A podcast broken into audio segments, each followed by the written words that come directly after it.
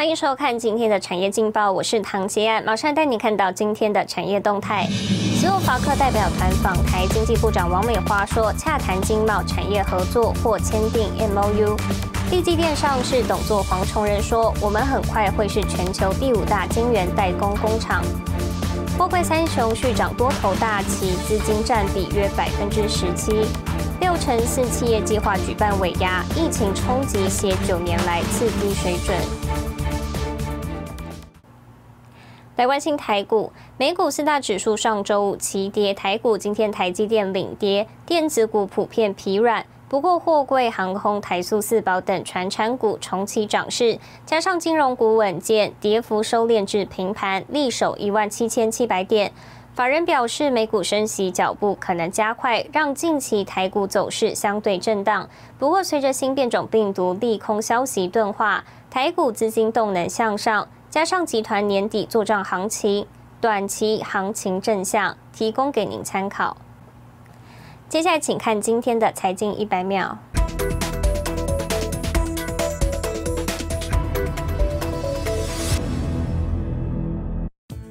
情影响国际货柜运输需求增加，美国西岸港口持续呈现塞船情况。近日更出现在海上等待进港的货柜船增至近一百艘的盛况，平均等待卸货的时间拉长到近二十一天。《华尔街日报》报道，截至九月底的一年间，台湾对美国出口金额达到七百二十亿美元，创下纪录。回归五年的台美贸易暨投资架构协定 （TIFA） 也在今年复谈。布鲁金斯学会学者何瑞恩表示，台湾拥有的晶片生产地位将让台美关系更加紧密。他说：“台湾真的很重要，拜登政府应该持续深化台美两国关系。”红海董事长刘阳伟受邀半导体论坛发表文稿，他表示，未来十年台湾要在半导体产业继续保有优势，需要跟下游系统厂商共同合作，并培养本土系统厂商。澳洲财长布莱登伯格五号表示，将在未来几周提交年终预算修正报告时，上调二零二二年经济成长预估。他还指出，目前评估 Omicron 对经济冲击还言之过早。新唐人亚太电视整理报道。产业动态来看到，台湾第三大晶圆代工厂利基电周一正式挂牌上市。董事长黄从仁十分感慨，经过九年努力，集团成功从低润厂转型为逻辑代工，尤其订单早已满载，预估明年获利将大幅成长，有信心很快成为全球第五大晶圆代工业者。在场的人都是当年上市下市，现在还在这里一起继续努力哦。这一天对黄崇仁来说意义非凡。九年前历经爆发财务危机，被迫下市，如今终于重返台湾证券交易所。上市公开收购价四十九点八八元，第一天就冲上七十八点九元，涨幅超过百分之五十，更是台湾证券史上少有案例。从台积电、联电、力积电、事业先进四家，我们占全世界百分之六十六十几到七十的一个。半导体制造的产能，仔细的看哦，现在当然大家都在讲到美国啦，到欧盟到哪里去啊？其实成本最有竞争力还是台湾。就是看好张忠谋立下的代工典范，让黄崇仁决定要把迪润公司转型为逻辑代工事业，更在苹果开发 iPhone 四的时候，成为独家驱动 IC 供应商，顺利偿还一千两百亿元债务。如今立基电逻辑代工产能三到五万片，早已经被订光光。黄崇仁说，未来十年台湾半导体制造业非常有竞争力，整个产业的一个取向是涨十趴到十五趴。我们我们是我们公司本来就跟客户都签好约，说明年一定。比今年好嘛？这是确定的嘛？哦，所以我们我我们严格讲起来，呃，我们明年展望是不错，而且是全部满载啊。立基电今年前三季营收四百五十八点六五亿元，年成长百分之三十五点六五。在台湾拥有三座十二寸厂，两座八寸厂。二零二三年底，铜锣十二寸新厂也要正式投产。有的人讲还看空。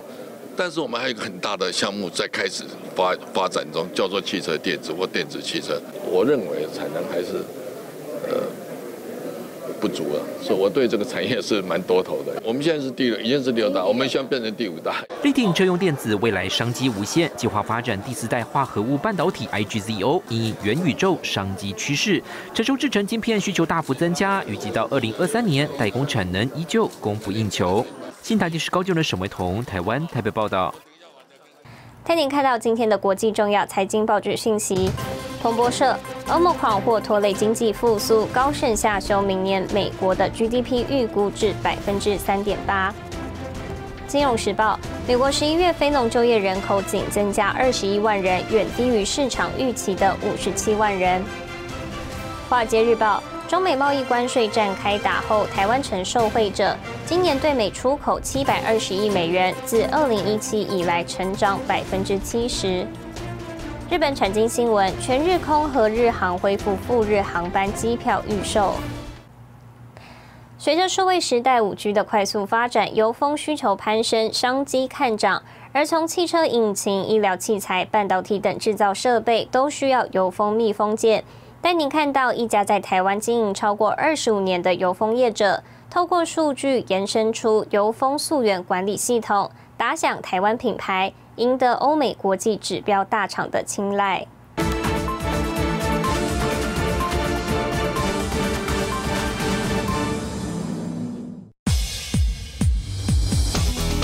负责高精密制成的机械手臂灵活运转，幕后工程是担任机械关节角色的密封元件如封。随着数位时代五 G 的快速发展，油封客制化需求攀升。那你使用性是一千万次，那现在如果进到未来五 G 的世界里面，它可能就必须达到五千万次，数据的累积就非常重要。数据是进攻五 G 市场的关键之一。不仅蜕变成进军欧美国家的基石，更衍生出完整的油封溯源管理系统。如果你要跟世界接轨，这个追溯管理势必必须要能够查得出来，你当初的条件是如何，对客户端而言才是一个比较重大的保障。油封看似简单，背后有着繁杂的制程，必须经过混炼机、熟成和预型机成型等工序，以及多项严谨的品管检测，才算合格。一直走在不断自我要求的路上，钟启荣想用诚信的经营模式，将台湾产品能与世界接轨。经营架构是建立在诚信基础之上，才会完整。台湾是有能力。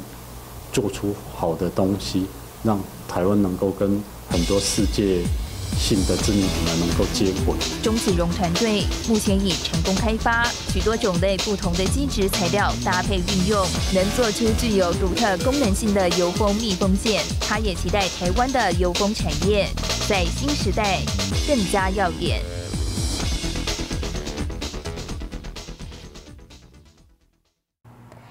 带你看到明天十二月七号星期二有哪些重要的财经活动：欧元区 Q 三 GDP，美国十月贸易收支，主计总处发布十一月消费者物价指数，财政部发布十一月出口。